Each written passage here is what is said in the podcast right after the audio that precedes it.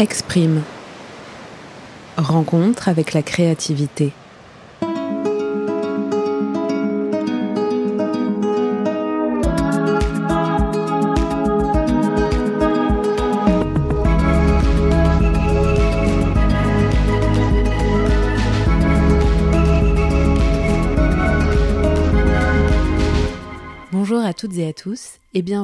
À celles et ceux qui nous écoutent pour la première fois. Je suis Joséphine Bonardo, journaliste, et vous écoutez Exprime, un podcast qui interroge la créativité auprès d'artistes, d'artisans ou simplement de passionnés. Aujourd'hui, c'est Garance Dupont qui m'a ouvert les portes de son atelier de mosaïque parisien Issue d'une famille d'artistes, Garance a touché à tout dès son plus jeune âge et a développé ce qu'elle nomme sa curiosité créative. Si ses parents, artistes peintres et architectes, ont toujours eu une forte influence artistique, c'est surtout Mehmet, sa grand-mère mosaïste, qui a joué un rôle fondateur dans le développement de son métier. À 30 ans à peine, Garance réalise des projets pour des professionnels tels que Chevignon, Louis Pion ou Hermès, mais aussi pour des particuliers. Allez d'ailleurs jeter un petit coup d'œil sur son site et sur son compte Instagram, vous verrez, c'est prodigieux. Et puis, comme de l'artisanat à l'art, il n'y a qu'un pas, Garance crée également des toiles destinées à être très bientôt exposées. Là, pour le coup, allez jeter un petit œil sur le compte Instagram de Exprime où je dévoile quelques photos de son atelier. Avec Garance, nous avons parlé entre autres d'intuition, de rêve sensation, de transmission, d'art-thérapie, d'environnement créatif et de tout ce qu'englobe la mosaïque.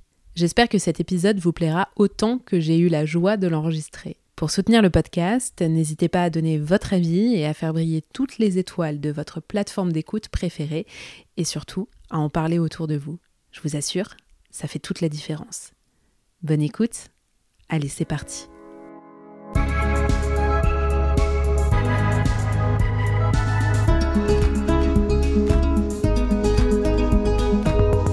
Et ben, du coup, on est dans mon atelier euh, à Belleville, dans lequel je me suis installée il y a un an et demi maintenant. J'habite sur la place Sainte-Marthe, juste à côté. Donc, euh, je dis souvent que je suis un peu falbala euh, du quartier. Hein. Je fais un petit trajet très simple pour aller à mon atelier tous les matins. Et donc là, on est euh, dans cet atelier qui est pas très grand, hein, mais qui, qui abrite euh, du coup une table suffisamment grande pour faire des projets euh, suffisamment grands. Et au mur, j'ai un tableau sur lequel j'ai travaillé l'année dernière. C'est un projet un peu spontané pour une expo.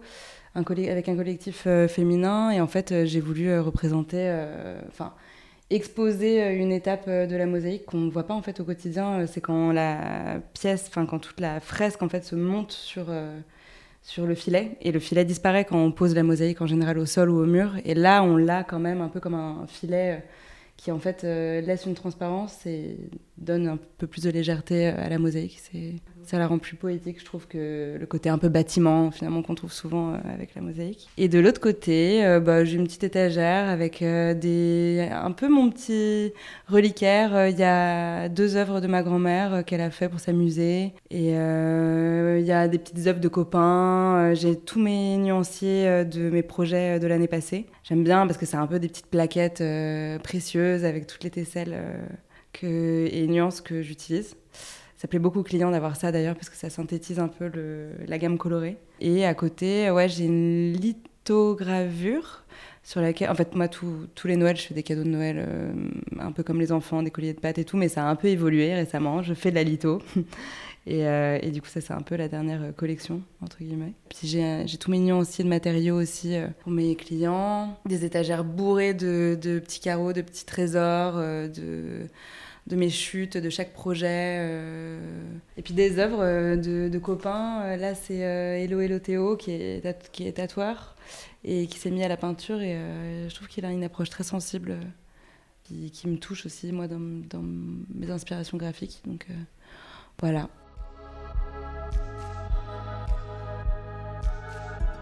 Puis nous nous sommes installés autour de sa table de travail, là où elle crée tous les jours, et j'ai demandé à Garance si elle se souvenait de l'enfant créative qu'elle était.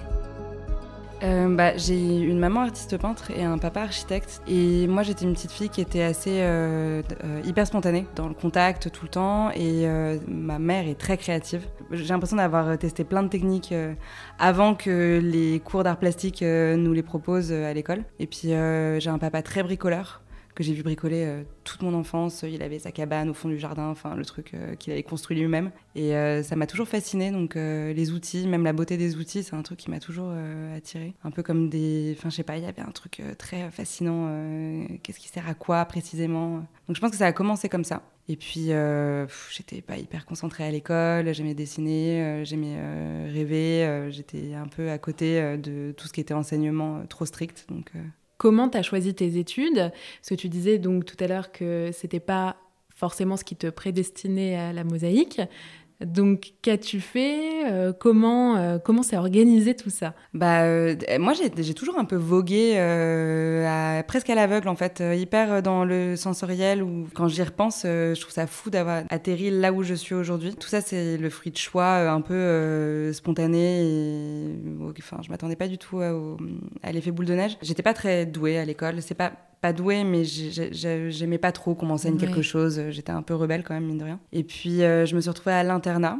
Euh, à Blois où j'ai passé euh, donc tout mon lycée et en fait j'étais assez entourée de j'étais entourée de copines assez créatives elles-mêmes mais on était créatives dans les blagues et dans les, les, ouais on a fait pas mal de, de petites bêtises ensemble mais c'était toujours hyper créatif dans notre manière de le faire et puis en fait, euh, je sors du lycée avec mon petit bac en poche. Je me retrouve dans un atelier un peu de pirate pendant un an, euh, un truc pas du tout reconnu par l'État, euh, où en fait on, préparait les concours des beaux-arts en autodidacte. Ça a été une année assez riche parce que moi, en sortant du lycée, j'avais pas d'identité créative. Je me cachais pas mal vers un besoin de, de commande, en tout cas qu'on me donne un thème et il fallait répondre à quelque chose. Et du coup, ça a été assez douloureux comme année, mine de rien, mais ça m'a aidé à sortir de, de l'adolescente que j'étais, en fait, qui pensait plus aux garçons, qui pensait plus à, à sortir faire la fête euh, et à dire non aux parents, quoi. Et, ça se passait comment alors cette, euh, cette année? C'était euh, de préparation Vous aviez des, des cours? Ouais. On avait des cours. elle s'appelait Annette, Huster. Elle est assez connue, hein, mine de rien, dans le milieu de l'art, des beaux-arts, etc. Parce que voilà, c'est vraiment la formatrice, un peu dans l'ombre et tout. Et en fait, bah, elle, nous a préparé, elle nous a encouragé à monter un dossier personnel avec un thème. Et puis, on se présentait en autodidacte au concours des mmh. beaux-arts. Donc, on avait vraiment tout le programme des Comment ça se passe normalement pour rentrer aux beaux-arts? Euh, tu viens avec un dossier, n'importe qui peut s'inscrire. On peut être autodidacte euh, et pas suivi euh, par une école, mais voilà, il y, y, a un principe de concours avec plusieurs étapes différentes. D'accord. On vient se présenter dans les écoles, il y a un oral, on leur envoie d'abord le dossier, et puis il y a des présélections. J'étais pas hyper à fond parce que, en fait, mine de rien, les beaux-arts, c'était trop libre pour moi. Il y mmh. avait quelque chose encore qui me faisait peur dans le côté affirmation de, du, de qui suis-je, qu'est-ce que moi je veux offrir euh, mmh. artistiquement. Je pense que j'étais pas encore assez mûre pour ça, donc j'ai un peu esquivé euh, ce projet-là des beaux-arts et j'ai atterri à Olivier de Serre. Mmh. J'ai présenté mon dossier à Olivier de Serre, qui est une école euh, d'art appliqué à Paris. Donc j'ai été obligée de repasser par une mana. une mana C'est une année de remise à niveau. D'accord. C'est une année un peu préparatoire avant de commencer une section précise.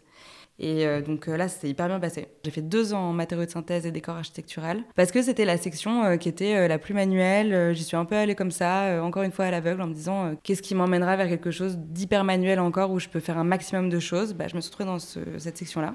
Et donc j'ai été diplômée. J'ai bossé pendant un an dans un atelier de décor pour des boutiques de luxe, donc un atelier qui s'appelle Artigo, qui m'ont vraiment formée pendant ouais un peu moins d'un an, je dirais huit mois, euh, mais euh, à la dure, euh, on allait sur des chantiers et j'étais vraiment prise en égal. Enfin, le premier contact avec cet atelier-là, ça a été mon premier contact aussi avec le milieu très masculin en fait mmh. du décor, du bâtiment. Puis j'ai appris du coup à faire un peu plus ma place, à être un peu plus affirmée.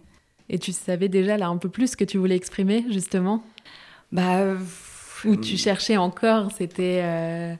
Ouais, je me cherchais, c'était euh, et puis j'avais une vie. Euh, je crois que ma vie professionnelle avait pas encore euh, une place très importante dans mon écosystème au mmh. quotidien. Je construisais quelque chose avec un garçon à cette époque-là. donc, je sais pas, j'avais mis ça plutôt en premier plan, et alors qu'au final, il y avait quelque chose qui bouillonnait à l'intérieur de moi. Je, la mosaïque, j'y pensais depuis un moment, mais c'était assez flou parce que ma grand-mère, enfin, j'en parlerai peut-être un peu mieux mhm. après, mais euh, c'est quelque chose, euh, la mosaïque, c'est quelque chose que j'ai vu quand même toute mon enfance. Euh, à chaque fois que j'allais voir ma grand-mère, on passait par son atelier pour rentrer chez elle. à Olivier de Serre, il y avait euh, une section mosaïque, jamais j'y ai mis les pieds. Hmm. Je, et je comprends pas pourquoi j'ai fait ça, parce qu'il y avait un côté peut-être plus acquis, déjà acquis, je veux dire, parce que je la voyais déjà chez ma grand-mère. euh, Oui, puis C'est- peut-être le besoin ouais. de t'émanciper toi avant, Ouais. de retourner à, à ça, à ce qui, à ce qui bouillonnait. Mais c'est très intéressant. Donc, bah, on va tout de suite euh, enchaîner avec euh, ta grand-mère justement. Ta grand-mère était mosaïque, enfin, et elle, avait un- elle, tra- oui, non, elle travaille plus là. Euh. Mémette, euh, bah du coup, je l'appelle Mémette. Ouais. Enfin, on l'appelle tous Mémette dans la famille, donc je vais l'appeler Mémette. Hein. Ouais. Je peux pas l'appeler Martine, c'est trop bizarre. Et, et- C'est et- parfait. ouais. Mémette. euh, à Mémé. Oui. ouais. Et bah, Mémette, euh, à l'époque, elle travaillait pas vraiment. Et en fait, elle, c'était quelqu'un d'hyper créatif. C'est quelqu'un d'hyper créatif. Elle est ultra astucieuse. Je connais personne de plus astucieux que cette femme. Elle a toujours euh, créé des espèces de, d'outils ou de, machines un peu farfelues euh, pour lui sim- se simplifier la vie, comme si c'était quelqu'un d'hyper. euh, Il y a un paradoxe dans ce personnage-là. C'est quelqu'un qui a toujours été. euh, qui se dit un peu fainéant, un peu à chercher toujours le truc pour euh, la feinte, euh, la mauvaise à l'école, mais du coup qui était super forte pour tricher. Donc en fait, il y avait un côté un peu... euh, En fait, elle déploie toujours énormément d'énergie pour créer quelque chose. D'ailleurs, à la question d'un artiste qui m'inspire, euh, le premier, euh, bah, c'est Mehmet. Elle peint beaucoup, euh, elle était capable de faire des plans d'architecture, et en fait, elle a dessiné, ils ont déménagé de Lyon à la banlieue parisienne, avec euh, Pompon, du coup, mon grand-père.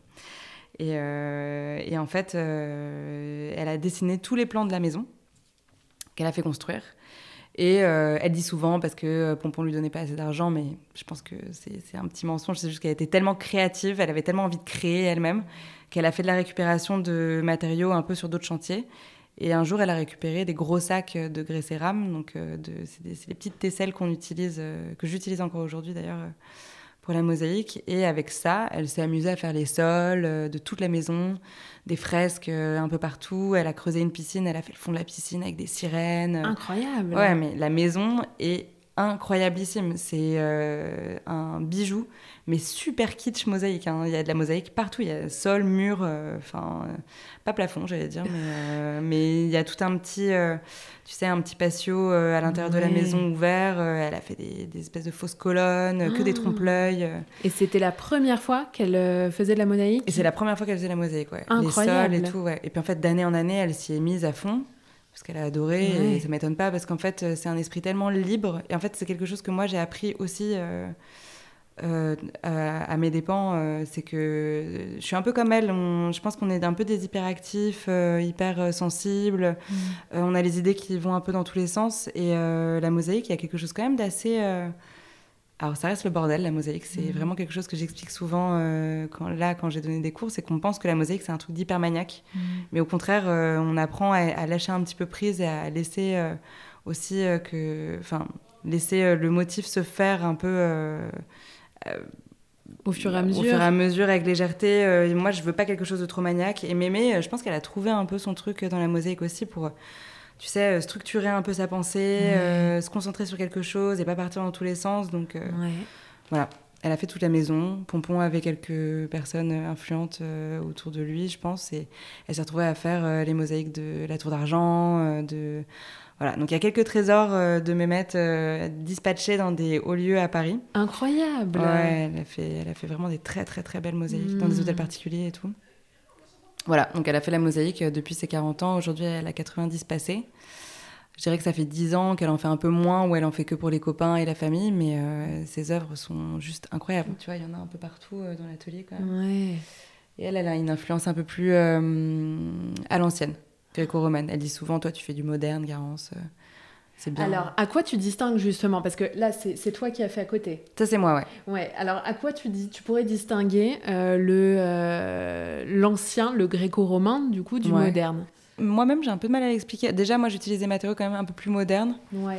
enfin qui sont aujourd'hui un peu plus usinés, euh, donc euh, ils sont moins, euh, tu sais, euh, aspect caillou, euh, cassé, euh, plein de nuances euh, qu'à l'époque.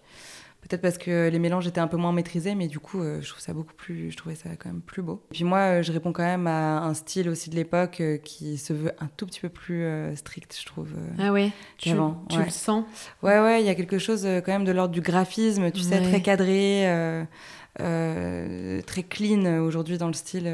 Il y a peut-être un petit retour à l'ancien, Mais on m'impose pas mal des dessins, tu vois, super ordonnés comme ça, Hmm. comme la fleur que tu vois à côté. ouais. Bah, c'est très joli, mais c'est vrai que c'est très différent parce que là, donc, est-ce que tu peux juste décrire les couleurs euh, des uns et des autres pour qu'on se. Bah, du coup, euh, pour commencer, euh, celui de Mehmet, c'est un grand triangle, donc c'est de la mosaïque collée sur bois avec de la pâte de verre. Là, c'est de la pâte de verre, je pense, Sitchis. C'est, ça vient de, de- d'Italie.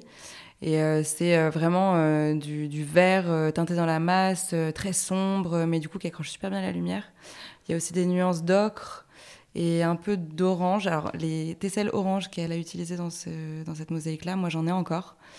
Euh, elle, me, elle me refile toutes ces chutes, enfin tous ces anciens euh, carreaux qui sont des trésors, mais euh, que je- du coup j'ai du mal à, à mettre dans mes, dans mes mosaïques Ouais. aujourd'hui parce que c'est vraiment des trésors. quoi. Ouais, tu veux les garder. ils sont- ouais.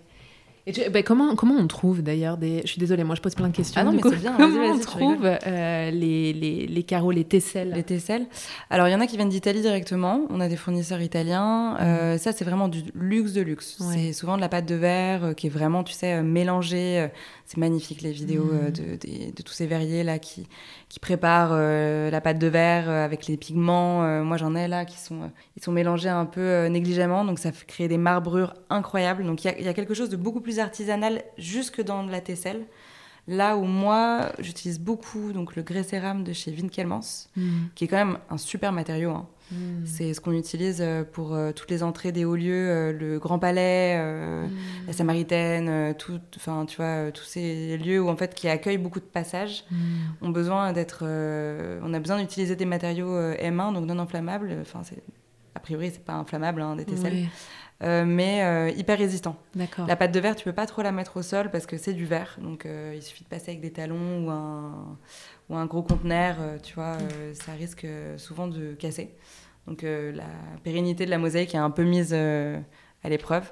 Le grès cérame, ça dure pour toujours. Donc c'est teinté dans la masse, la couleur diminue pas. Mais il y a un côté plus strict, je trouve. Là, c'est vraiment euh, uni, euh, les couleurs, euh, les tesselles, il n'y a pas de nuance entre elles, il n'y a pas d'aléa dans, dans, dans la production. euh. un blanc est un blanc, un noir est un, est un noir, il n'y a pas de nuance euh, possible, quoi. Mais alors, comment t'y es venu à, à la mosaïque? Comment comment c'est arrivé sur ton chemin? C'est ultra cliché. Avec ma petite sœur, on a, on a, on a souvent, euh, depuis qu'on est toute petite, raconté nos rêves euh, au réveil. Ouais. C'est un truc qu'on avait, euh, je pense, dans la famille. euh, oui, je pense que tous les matins au petit-déj, on devait à peu près se raconter nos rêves. Tu rêves beaucoup. et je rêve énormément. Et en fait, j'ai des rêves que j'appelle souvent des rêves sensations. C'est des rêves sans image, et, mais juste je ressens quelque chose et une idée. Mm.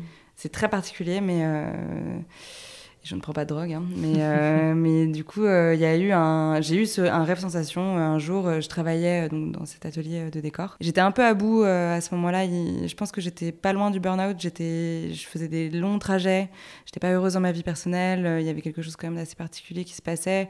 J'étais, euh, je pense, à un âge aussi où on se pose pas mal de questions. Euh, j'avais j'avais 25 ans. Mm. euh, ça faisait longtemps que j'étais dans le même euh, cadre. Enfin, y avait- je me sentais assez enfermée dans ma vie en fait. Et, euh, et en fait, j'ai eu cette sensation, un rêve tout simple où je reprenais du coup l'activité de ma grand-mère euh, de mosaïste et j'étais super heureuse. Je ressentais un espèce, une espèce de montée de joie où en fait tous mes désirs étaient exaucés dans le côté bah, surtout confiance en soi parce que moi j'ai toujours été quelqu'un qui avait qui a très peu confiance en soi plutôt sur le plan personnel mais le plan professionnel je sentais qu'il y avait quelque chose que je pouvais faire quelque part mais où comment et en fait j'ai senti exactement cette sensation là le fait d'être fier de soi euh, le fait de gagner sa vie aussi euh, pas des milliers des cents mais en tout cas euh, d'être heureux de se lever le matin et de faire quelque chose et je crois que ça faisait un moment que je pensais à la mosaïque. Je suis partie faire un, un voyage en Thaïlande toute seule pendant quelques semaines et euh, je suis revenue et c'était décidé quoi. Je me Ah, suis dit, incroyable. ouais. Mon grand-père est décédé à cette époque-là.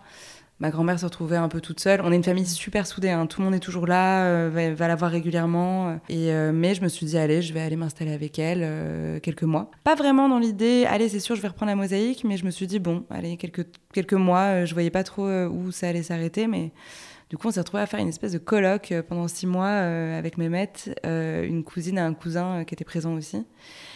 Et euh, mes parents ouvraient un tiers-lieu un tiers -lieu, pardon, à cette époque-là aussi, qui est euh, en fait euh, une résidence d'art aujourd'hui et Airbnb. Ils ont réorganisé tout un vignoble, tous les deux, main dans la main. Dingue, mais dans quel coin ouais, Dans la Sarthe, incroyable. Un lieu magnifique, s'appelle le domaine de la Richardière. Mmh. Juste, faut, faut, y aller. C'est un trou énergétique, je dis souvent ça, parce que quand on y est, on crée, mais deux fois plus. Moi, j'y vais de, dès que j'ai un projet un petit peu intense où j'ai du mal à me lancer, je m'y pose. Mais du coup. Donc, ce tiers-lieu qui a été ouvert.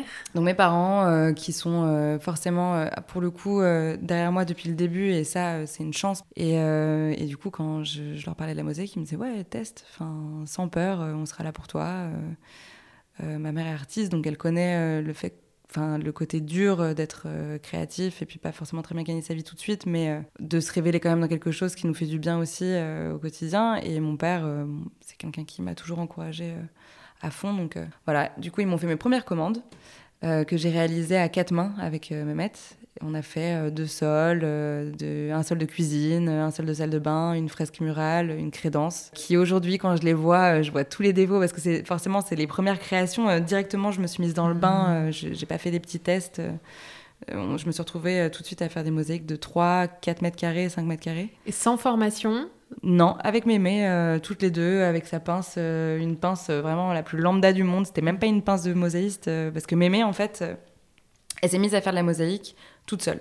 Elle a vraiment euh, ce don de l'autodidacte où en fait elle a, tu lui mets un outil entre les mains et elle te trouvera toujours, euh, enfin elle réussira toujours quelque chose avec. Hmm. Et, euh, et, la mosaïque, bon, elle, elle, a clairement un don, elle a eu un don immédiat avec cette technique-là. Et moi, elle m'a transmis ça, mais cool. Euh, et puis en fait, on a fait ça toutes les deux, euh, un peu de manière spontanée. Donc j'ai pas eu de cours euh, très précis. On m'a pas raconté non plus l'histoire de la mosaïque. on m'a pas expliqué cette pince s'appelle comme ça. moi, c'est la pince rouge, la pince, la pince bleue, tu vois. Et, ça se résume à ça. Du coup, beaucoup de spontanéité. Et du coup, voilà, la mosaïque, aucune méthode. Juste six mois de colloque et tous les jours de 10h à 18h toutes les deux euh, à, discuter ou à être dans le silence, à écouter de la musique, euh, à passer du temps ensemble, ce que j'avais jamais vraiment fait avec elle. On venait la voir le dimanche et puis on repartait, et puis on est une grosse famille, donc euh, des moments privilégiés, en, enfin en face à face avec mes maîtres, j'en avais pas toujours. Hmm. Et ça a été un moment assez fort. Ouais, c'est une super belle histoire de transmission. Ouais, c'est hmm. quelqu'un que j'admire beaucoup. Et aujourd'hui, on a ce lien euh, qui, est assez particulier. Euh, c'est quelqu'un d'assez précieux. Dès que j'ai des petits coups de mou, souvent je l'appelle. Euh, elle a toujours la phrase un peu femme forte qui avance vite et puis qui, qui, laisse passer les choses. Elle en a vu des choses, hein, mais elle s'est relevée de beaucoup, beaucoup, beaucoup de chagrin. Euh, et, c'est peut-être la personne la plus forte que je connaisse. Et donc à ce moment-là, euh, une fois que tu as fini euh, la commande de tes parents, donc tu te dis que c'est vraiment ça que tu veux faire et que tu veux t'installer et ouais, avoir ton atelier.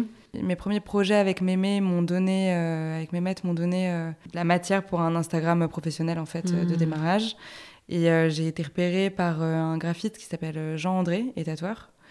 Euh, qui est assez influent et qui a eu un regard euh, positif sur euh, mon travail et qui m'a donné la chance de faire le pas de porte de son salon de tatouage. Mmh. Et en fait, ça a lancé un peu une crédibilité, je pense, sur Instagram, qui du coup a lancé les commandes. J'ai commencé par des pas de porte pour des restaurants, des boutiques. après, j'ai commencé à à être approché par des enseignes un peu plus grosses euh, comme euh, Chevignon, euh, Louis Pion. et aujourd'hui, ça tourne bien. J'ai beaucoup commencé avec des projets donc professionnels, donc plutôt restaurant, café, bar, salon de tatouage. Et ça s'est au fur et à mesure développé sur des projets plus particuliers pour des personnes, donc plutôt hôtel particulier, maison. et donc là, mmh. des plus grandes surfaces. Donc là, on se retrouvait à faire des entrées, enfin je me retrouvais à faire des entrées des salles de bain euh, et des projets du coup plus personnels, avec un vrai dialogue avec le client parce que les projets professionnels, c'était vite euh, le logo en fait qu'il fallait mmh. représenter. Il y avait un côté assez carré quand même qui est hyper intéressant parce que ça m'a fait pratiquer et du coup apprendre aussi au fur et à mesure. Et euh, mais aujourd'hui, j'arrive à, je commence à toucher un petit peu peut-être le, métier d'artiste. Je me suis mmh. longtemps cachée derrière le, le tablier de l'artisan vraiment répondre à quelque chose. Et aujourd'hui, on vient un peu plus me voir pour un style, un univers euh, que j'essaie de développer de plus en plus. J'aimerais bien que la mosaïque euh, puisse être un peu euh, libre dans sa manière d'exprimer quelque chose et surtout qu'elle bouge avec nous quand on se déplace dessus, qu'elle attire l'œil parce que mmh. souvent elle est Moi, j'ai l'impression que la mosaïque s'est effacée pendant des années. Euh, toutes les entrées parisiennes, on pose jamais l'œil dessus. Enfin, j'aimerais bien la faire revenir à quelque chose de plus vibrant et plus libre que la simple mosaïque euh, hyper classique. Qu'est-ce qui t'attire Qu'est-ce qui t'inspire finalement pour créer?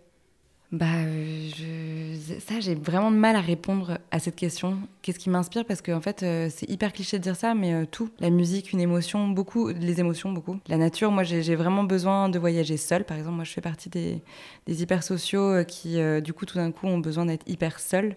Parce que j'aime partager tout le temps. Mais partager, ça veut dire souvent perdre ma pensée euh, dans un dialogue. Et euh, quand je suis seule et quand je voyage seule, c'est là souvent que des motifs me frappent, euh, des textures me frappent, des inspirations même, tu vois, aller au musée seule. Je trouve que c'est pas la mhm. même chose qu'aller au musée accompagné parce que accompagné, on, papote. On, ouais, voilà, on papote, on échange, on se donne notre avis, on s'influence. Quand je suis seule, je passe vraiment des heures devant chaque chose et, et ça n'appartient que moi finalement à ce mhm. moment-là. Et du coup, mes inspirations, je pense qu'il y a pas mal aussi de design textile qui touche euh, beaucoup euh, mes, recherches graphiques parce que j'aime bien avoir euh, quelque chose de régulier. Là, tu disais que tu avais beaucoup de, au début des, donc pas mal de commandes, que là, tu commençais vraiment à, à trouver cette âme d'artiste.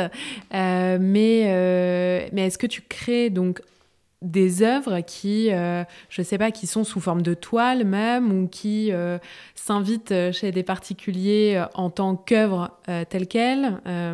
comment ça se passe? Ah bah, il y a deux pôles. Il y a, en fait, bon, la mosaïque c'est quelque chose quand même qui s'inscrit dans le bâtiment. C'est un peu horrible de dire ça, mais pas très sexy, mais, mais c'est la réalité. La mosaïque c'est quelque chose de pérenne qu'on colle et qu'on jointe au sol ou au mur. Donc ça dure euh, vraiment, mais euh, le temps que le bâtiment euh, tiendra debout, cette mosaïque durera. Donc en général, ça, c'est des projets que je fais avec, donc comme je disais, des particuliers. Ça, ça vient souvent d'un dialogue. Ils ont une envie, ils ont quelque chose qu'ils ont envie d'exprimer.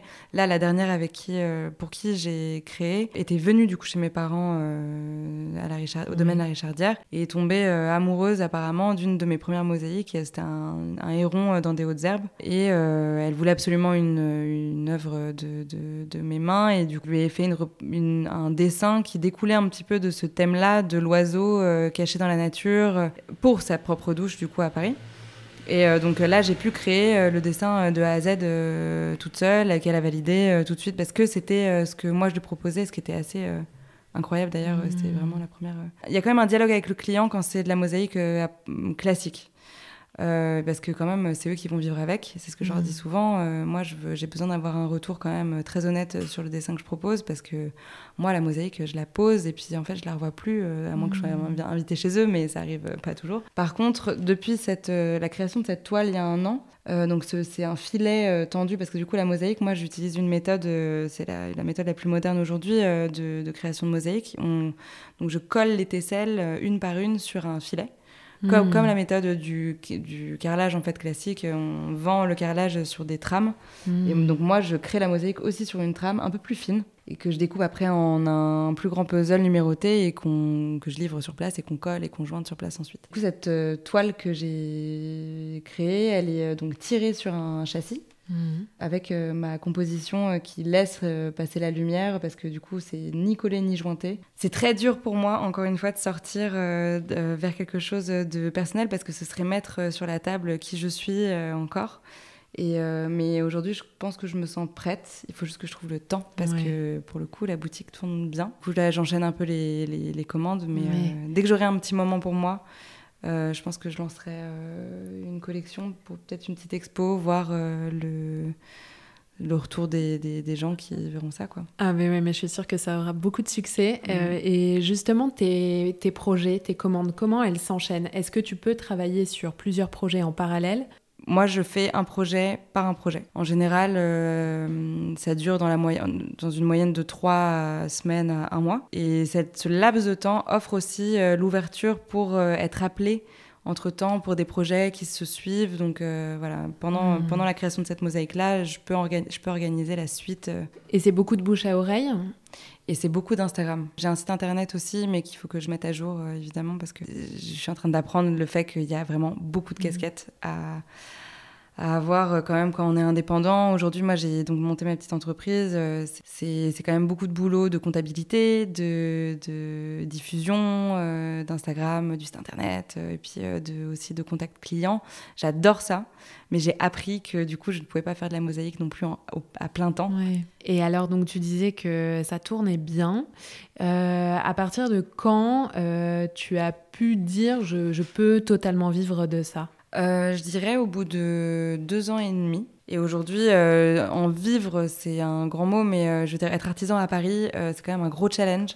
Les loyers sont très, très élevés, mais Enfin, aujourd'hui, je suis dans une boutique dans laquelle je me sens ultra bien dans un quartier où, où j'évolue euh, juste euh, à fond. Euh, je, je, moi, je suis prête à bosser à fond pour le luxe de, de, de, cette boutique et d'être là où je suis aujourd'hui. Bah, ça, me, ça me conduit à, à une autre question.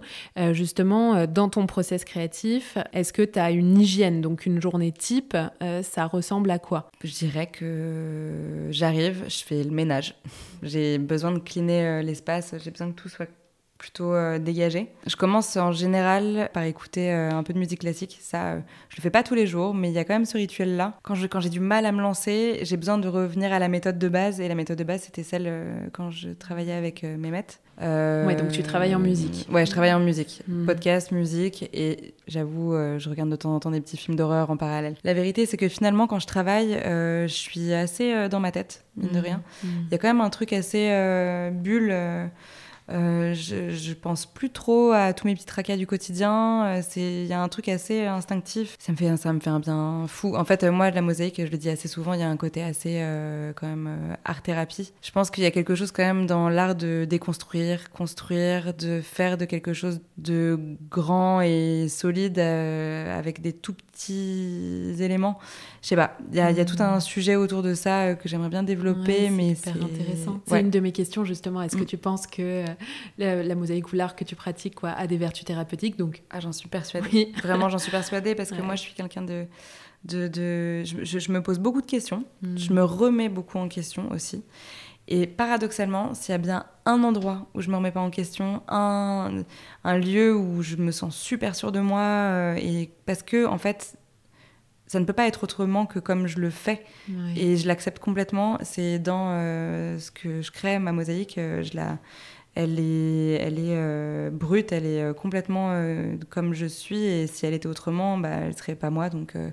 je sais pas comment dire. Ça m'a amené une confiance en moi, la mosaïque. Et c'est hyper étonnant parce que j'aurais jamais parié sur ça. Mon travail, c'est peut-être là le, thème sur lequel j'ai aucun doute. C'est incroyable d'avoir trouvé, euh, d'avoir trouvé son, son, truc. Je pense que ce qui est aussi euh, assez dingue, euh, c'est que la mosaïque, c'est, bah, tu touches quand même, c'est. Hum, je dis n'importe quoi, c'est de la bah, terre. Ça a commencé, en fait, les premières tesselles, c'était clairement de la terre des petits cailloux de terre, euh, tu vois, euh, puis des, de la pierre aussi. Enfin, il y a quand même un retour à la matière euh, de base. Et qui t'aide à construire ton habitat, ton, ou en tout cas de, de, de l'harmoniser. Et ça, je trouve ça si beau. Moi, je trouve qu'il y a aussi un côté presque religieux. Alors, je suis pas du tout croyante. je respecte énormément les religions parce qu'elles mmh. nous ont amené quand même plein d'art, mine de rien. Et la mosaïque. Euh, dans, l'Antiquité gréco-romaine, euh, ça c'était utilisé aussi d'ailleurs pour euh, faire des offrandes aux dieux, mais durables. En fait, les, gréco-romains dessinaient au sol, ils avaient des dieux du foyer, et ils dessinaient au sol des jetés de poubelle en fait de la nourriture pour nourrir les dieux du foyer. Et du coup, avec le temps, à force de marcher dessus, les dessins s'effaçaient. Donc en fait, euh, une des premières méthodes qui a été utilisée, ça a été justement de faire, euh, de créer des mosaïques. Euh. En fait, la mosaïque, il y a cette espèce d'idée de rendre pérenne quelque chose. Et déjà ça, moi, je, trouve ça hyper passionnant. tu vois, des fresques dans les églises ont été remplacées justement par de la mosaïque parce que c'était avec des cailloux déjà colorés. Donc en fait, ça se fatiguait jamais avec le temps. Euh, et, du coup, euh, cette mosaïque, en fait, je, je, parle de cette mosaïque-là de jeter de poubelle parce que ma grand-mère et ma mère ont créé une mosaïque comme ça, inspirée de ça, chez moi ou dans l'appartement, le, loft où j'ai grandi à Paris, qui était un, un, ancien, un ancien, atelier d'ébénisterie, donc très mmh. lumineux. Et euh, ma mère, forcément, qui est artiste, s'est aussi intéressée à la mosaïque et elles ont fait de la mosaïque aussi à quatre mains toutes les deux. Mmh. Et donc j'ai grandi dans cette cuisine, mais qui était assez grande, hein, qui faisait, je pense, 12 mètres, 15 mètres carrés. Euh, qui, où le sol entier, c'était, euh, tu vois, une petite souris, une grappe de raisin, tout ça de manière hyper délicate. Euh, enfin, c'était vraiment une mosaïque super délicate. Mais tout ça, encore une fois, c'était sous mes yeux toute mon enfance et jamais je me suis dit, je vais être mosaïque, c'est sûr. Mais donc moi, je, voilà, c'est comme on parlait des inspirations. Je pense qu'il y a un truc plus inconscient. Je pense que l'inconscient fait partie de mon processus. Je, laisse un peu venir les choses. Dès que j'ai conscientise trop, je pense que ça fonctionne pas justement. Donc, euh. c'est incroyable. Et est-ce que, ça je t'ai pas posé la question, mais est-ce que avant de concevoir euh, ton travail, ta réalisation, tu dessines, euh, tu, tu projettes un peu avant de te lancer complètement dedans? Ouais, je, au début je faisais des aquarelles, mais bon, ça prend un temps fou quand même. En tout cas, pour les clients, je suis obligée quand même de faire quelque chose de, qui les aide à se projeter. Et euh, du coup, euh, je me suis euh, modernisée. Donc, j'ai une tablette sur laquelle je dessine. Il y a des super applications aujourd'hui où je peux matérialiser de la mosaïque. Et comme ça, ils arrivent un peu à se projeter. souvent, je le dis, la mosaïque, il y a un motif dans le motif. Y a, je leur propose un dessin, mais c'est souvent des aplats. Et je leur explique que voilà, moi, je vais après avec ma sensibilité, amener la découpe de la tesselle à l'intérieur du motif. C'est très difficile à expliquer, mais voilà, il y a, quand même toute la réalisation qui euh, est suivie en général par le client. Je les encourage à, venir à l'atelier euh, s'ils sont à Paris euh, régulièrement pendant que la mosaïque se crée pour qu'ils puissent quand même valider et voir aussi euh, l'évolution. Et ils adorent parce que. Oui, et puis voir ton travail. Hein. Ouais. Mais il y a souvent un côté, je le dis souvent, il y a souvent un côté un peu joaillerie aussi. C'est comme quand on crée une bague de fiançailles, on a envie de venir souvent voir comment, ça, comment elle évolue, si finalement elle nous plaît. Voilà, je trouve que la mosaïque, c'est. Il y a un truc de l'ordre de la joaillerie. Hmm. Et euh, est-ce que tu crois au talent? Et si oui, tu penses que tu as, euh, ça y est, identifié le tien? Je dirais, que le talent, ça n'existe pas vraiment. C'est quelque chose qu'on développe euh, si on est curieux. Pour moi, la curiosité, c'est peut-être l'élément premier à avoir si on veut avancer dans un art, ou même tout type d'art, même d'ailleurs. Du coup, le mien, ma curiosité, en tout cas, je l'ai, je ouais, je crois que je l'ai trouvée, euh, mais euh, elle est tellement euh, arborescente tout le temps. une idée amène une autre et, et ça m'arrive de me dire, ah, je vais faire ça, mais finalement, pas du tout, je pars dans une autre direction. Par contre, je pense que oui, j'ai une, une, identité qui est en train de se développer graphique. Hmm. Il y a un propos qui est en train de se développer dans, dans, dans, ce que je crée. Encore une fois, j'ai l'impression que tout se trouve dans, dans, mes mains et pas dans ma pensée où j'ai un peu du mal encore à le formuler. Ouais. Ouais, ouais, une sorte de lâcher prise euh, où tu déconnectes complètement. Complètement. Hmm. Ouais, ouais, il n'y a aucune. Euh, enfin, souvent, bon, c'est ce qui fait aussi qu'il y a des ratés, mais je j'ai jamais été mal à l'aise avec le raté. au contraire, moi, j'ai des carnets remplis de, de, de gribouillis. je fais pas partie de ceux qui achetaient un carnet et qui n'arrivaient hmm. pas à dessiner dedans parce que le carnet est trop beau, tu vois. Genre, moi, j'ai hmm. tendance à un petit peu arracher des pages. J'ai envie de tester plein de choses et j'y vais. Voilà. Hmm. Et c'est ça, moi, que j'aurais tendance à, à conseiller. C'est, euh, et c'est ce que je dis d'ailleurs euh, dans le début, au début de, des cours que je mets en place.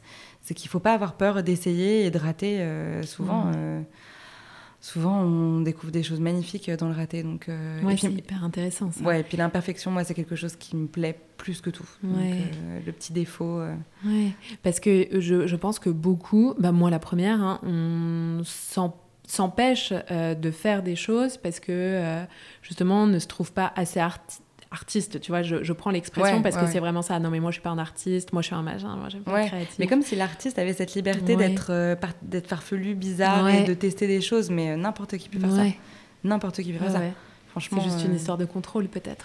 C'est complètement une histoire de contrôle et je pense vraiment que la mosaïque, je le disais tout à l'heure, c'est hyper paradoxal parce qu'on pense que c'est de l'hyper-contrôle, parce que c'est mhm. vraiment une organisation euh, euh, de, petites aisselles et tout, mais euh, pour moi, c'est vraiment justement le lâcher-prise mhm. par excellence. Mais mhm. c'est peut-être très personnel, mais j'ai cru observer ça au-dessus des épaules des, des, personnes qui sont venues faire les ateliers, que ouais, ça fonctionnait chez eux aussi. Donc, Quelle définition tu donnerais à la créativité? Pour toi, c'est quoi être créatif? Pour moi, être créatif, c'est pas se cantonner à une seule chose. c'est justement essayer d'ouvrir un, nuancier large de, de, création. Moi, quand j'étais à Olivier de Serre et que je faisais matériaux de synthèse, il y avait beaucoup de sections dans cette école. Il y avait du design textile, il y avait aussi métal, design graphique. et en fait, j'ai passé mon temps à aller voir les copains dans les autres sections et puis du coup observer un peu ce qu'ils faisaient aussi. mon diplôme, il était complètement composé de toutes les autres sections. Du coup, ma créativité, je peux parler du coup de la mienne, elle s'est exprimée par, à travers ça en fait, à travers la curiosité des autres méthodes, des autres métiers, et puis s'amuser à mixer tout créer des choses un peu plus hybrides et sortir de la méthode initiale. Et tu t'entoures de mosaïstes, justement Enfin, tu discutes avec d'autres Est-ce que vous êtes nombreux, d'ailleurs? Eh ben, On n'est pas beaucoup, mais il y a, y a, quand même une couronne de mosaïstes qui sont là depuis un moment.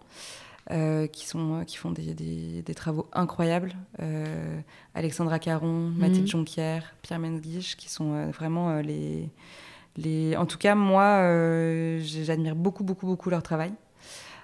surtout Mathilde Jonquière, qui a une sensibilité un peu de l'ordre pictural dans sa mosaïque, qui a tout de suite suscité mon intérêt, parce que je pense que je sais pas, ça typiquement, elle m'inspire. Et puis, on doit être, je pense, une dizaine euh, de mosaïstes euh, après, euh, de, de, plutôt de ma tranche d'âge. Euh, à se partager euh, les commandes. Euh, ouais, il y, y, a un petit contact un peu lointain, mais tout, tout, le monde est un peu dans son petit atelier. On se refile des projets quand on n'a pas le temps. Il y a quand même une jolie cohésion globale. je sens pas trop de, de concurrence entre les uns et les autres. On a tous développé quand même une identité. on nous appelle tous pour des choses assez différentes, mais le dialogue est là. J'ai une amie mosaïste qui a son atelier en banlieue qui est géniale, qui donne des cours aussi. Qu'est-ce que tu tu conseillerais justement pour euh, commencer euh, la mosaïque euh, Est-ce que selon toi, il faut savoir dessiner? Est-ce qu'il faut avoir voilà, des, des, compétences peut-être particulières au départ ou juste on y va et on tente? Bah, Je pense qu'il faut juste vouloir y aller et tenter. C'est tout. Moi, j'encourage à venir à mes ateliers, bah, évidemment. à mes petits cercles. Il n'y a pas un, objectif à atteindre, une performance à faire, parce que c'est pas déjà euh, l'esprit de la maison. Et puis, euh, voilà, j'essaie de glisser, comme je disais, un peu vers euh, l'art-thérapie. Hmm. Donc euh, souvent, euh, là, les trois cours qui se sont déroulés se sont un peu finalement transformés en moments de communion et, de et vraiment de dialogue entre, entre les personnes présentes. Et j'ai été assez émue plusieurs fois, parce que quand même, les gens s'ouvraient pas mal. Je pense que l'art, globalement, hein, mosaïque ou autre chose, euh, ouvre euh, un espace euh, de lâcher prise. Et les personnes qui se présentent, moi, les personnes qui sont présentées en tout cas à l'atelier, c'est des personnes qui avaient besoin de sortir d'une forme de zone de confort, qui avaient besoin de tenter quelque chose. Donc il y a une vulnérabilité qui était immédiate. Comme tout le monde était à peu près au même niveau, il y a un dialogue hyper joli qui s'est développé et en fait, tout le monde s'est un peu lâché. Et ouais, ils ont vraiment fait des choses très très spontanées. Euh, donc euh, voilà, moi je pense qu'il faut juste vouloir. Est-ce que tu peux me dire, donc la question euh, bonbon du podcast, comme je dis à chaque fois, les lectures qui t'inspirent, qu'elles soient liées ou non à ton art, mais en tout cas qui, qui peuvent t'inspirer dans ta créativité ou dans ton travail ou voilà, de manière générale, les lectures que tu recommanderais Les lectures, bon moi je, déjà je suis abonnée à pas mal de magazines de, déco, de, design, euh, les grands classiques, hein, AD, Milk, bon hmm. voilà, moi c'est, je suis quand même un enfant qui préférait euh, les images euh, au texte. Au texte ouais. Donc voilà, moi j'ai besoin quand même d'images. je lis un peu, je, suis une lectrice assez lente hein, quand même, en général un bouquin ça dure trois mois. Mais euh, là, en ce moment, j'ai une amie euh, qui est chorégraphe euh, et assez engagée féministe qui me sensibilise à fond parce que moi, je, en tant que femme aujourd'hui, j'ai quand même pas mal de questions sur le féminisme, sur ma place aujourd'hui, sur mes droits, sur... mine de rien, je travaille dans un milieu quand même du bâtiment où la femme est pas très présente, pas très prise au sérieux. Il y a mm. quelque chose à développer encore sur ça. Du coup, elle m'a conseillé ma première lecture féministe, euh, donc présente de Lorraine Bastide. Je ne sais pas si tu connais. Ouais, si, si. Euh, Avec la poudre, c'est son premier euh, présente qui est. Ouais, il est très bien celui-ci. Ouais, bah, j'ai commencé aussi à écouter la à poudre. Là, je l'ai commencé, mais je relis une page par une page dix fois parce qu'il y a des chiffres, parce que j'ai envie de les connaître, parce que j'ai envie de pouvoir vraiment en parler si on me pose des questions sur le sujet. Je pense que c'est des sujets qui sont hyper actuels, qui me touchent, qui touchent des amis proches. Donc, Et moi, je vais te parler d'un bouquin. Alors franchement, c'est pas, il paye pas de mine, hein, et je, il s'appelle L'éloge de la liberté. Ouais, je connais pas du tout. Euh, ouais, de Véronica Ayash, je, Ayak, je sais pas comment le prononcer. Ouais, mais euh, c'est un petit dictionnaire en fait de tout ce que la liberté représente. Et pour moi, c'est un mot qui est hyper large. Euh, la liberté, moi, je l'explore dans plein de choses aujourd'hui dans ma vie. Et c'est un mot que, que, que, je trouve extrêmement précieux et que j'ai envie de développer et que j'ai envie de cultiver aussi. mais que j'ai envie de bien comprendre aussi, encore une fois. Et c'est un bouquin que j'ai lu on est parti avec euh, une très bonne amie en Grèce euh, l'été dernier. C'était retour un peu aux bases et on se lisait ce bouquin à l'une et à l'autre mmh. à voix haute tous les jours, une heure, tu vois, un peu parti par-là, par extrait. Et on débattait dessus et on parlait donc de tout ça. Et depuis, toutes les deux, on sortait de ruptures amoureuses assez difficiles. Mmh. on avait du mal à en sortir et en fait, on s'est justement libéré depuis cette lecture-là. Et j'y reviens hyper souvent comme une petite Bible. Mmh. Euh, c'est chouette ça, voilà. d'avoir sa euh, lecture euh, cocon. Exactement. Je mmh. pense que c'est plus ça que je voulais te dire, c'était que je pense qu'il faut avoir un petit bouquin de chevet auquel il faut se référer mmh. régulièrement parce que moi, c'est voilà, c'est une Bible. Je peux pas dire plus que ça, quoi. Genre, j'y retourne de temps en temps dès que j'ai un petit doute. Trop bien. Donc je mettrai en référence l'éloge de la liberté. Euh, dernière question, Garance. Euh, quel artiste, artisan ou créatif euh, tu aimerais entendre à ce micro Voilà, quelqu'un qui t'inspire, que tu, que tu dont tu admires le travail Je suis quand même entourée d'une belle équipe de copains artistes, artisans. mais il y en a un particulièrement, moi, qui est vraiment un ami très cher à mon cœur qui s'appelle euh, Raphaël Serre, qui est céramiste. Mm. Il a un univers euh, de céramique, euh, de petits monstres. Il a développé tout un univers vraiment à lui. Il fait partie de ces artistes qui ont tout de suite développé sa personnalité sans peur. Et ça, moi, c'est quelque chose que j'admire énormément chez lui. donc voilà, et puis il a beaucoup à dire. Il est, il est proche de la nature, il crée tout le temps, plein de médiums, il est hyper curieux. Mm. Voilà, il a la créativité curieuse. Donc, donc il remplit tous les critères. Voilà. Il y a Isolde Perrault, qui est aussi une amie qui est peintre, qui a tout un, tout un univers de naturel, mais avec des couleurs super vives, hyper bien maîtrisées. J'adorerais, toutes les deux, on adorerait travailler ensemble. Il y a Juliette Bertonneau qui est designeuse textile. Elle innove pas mal avec des textiles, les, les, tissus les plus légers du monde. ah, dingue. Ouais, c'est incroyable. Elle fait de la sculpture avec du léger et ça, je trouve ça ah, extraordinaire.